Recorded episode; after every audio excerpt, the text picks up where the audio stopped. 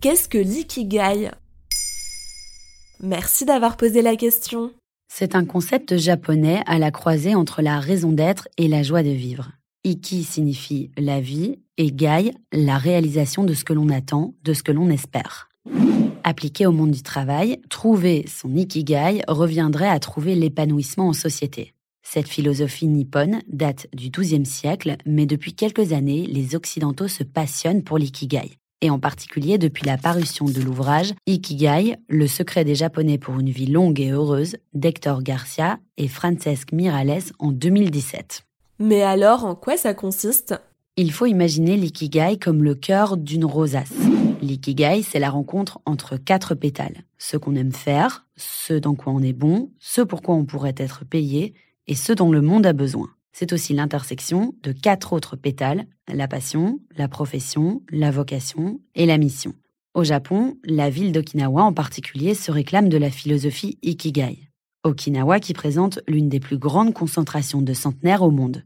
Le concept d'Ikigai devient alors la clé d'une vie longue et pleine de sens. Pour Christy Vambremersch, autrice de Trouver son Ikigai, il s'agit surtout d'accepter aussi un retour à une vie frugale pour privilégier son épanouissement professionnel plutôt que matériel. Et ça, ça donne envie. Exactement. Et ça fait vendre surtout. En quelques années, le concept nippon a gagné rapidement les rayons développement personnel des librairies.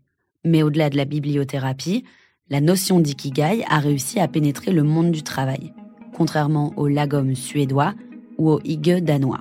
On vous en parlait dans des épisodes précédents, ces concepts dont le succès est resté cantonné au cadre de la vie personnelle. L'ikigai tombe sous le sens à l'heure où l'on ne compte plus les burn-out, les bore-out et les bullshit jobs. Il met en lumière un questionnement bien plus profond lié à la valeur travail et au rapport que nous entretenons avec lui. Selon un article d'une consoeur du magazine Ouzbek Erika, un Français sur deux affirme aujourd'hui choisir son travail pour satisfaire une quête de sens. Ce que les entreprises ont bien compris.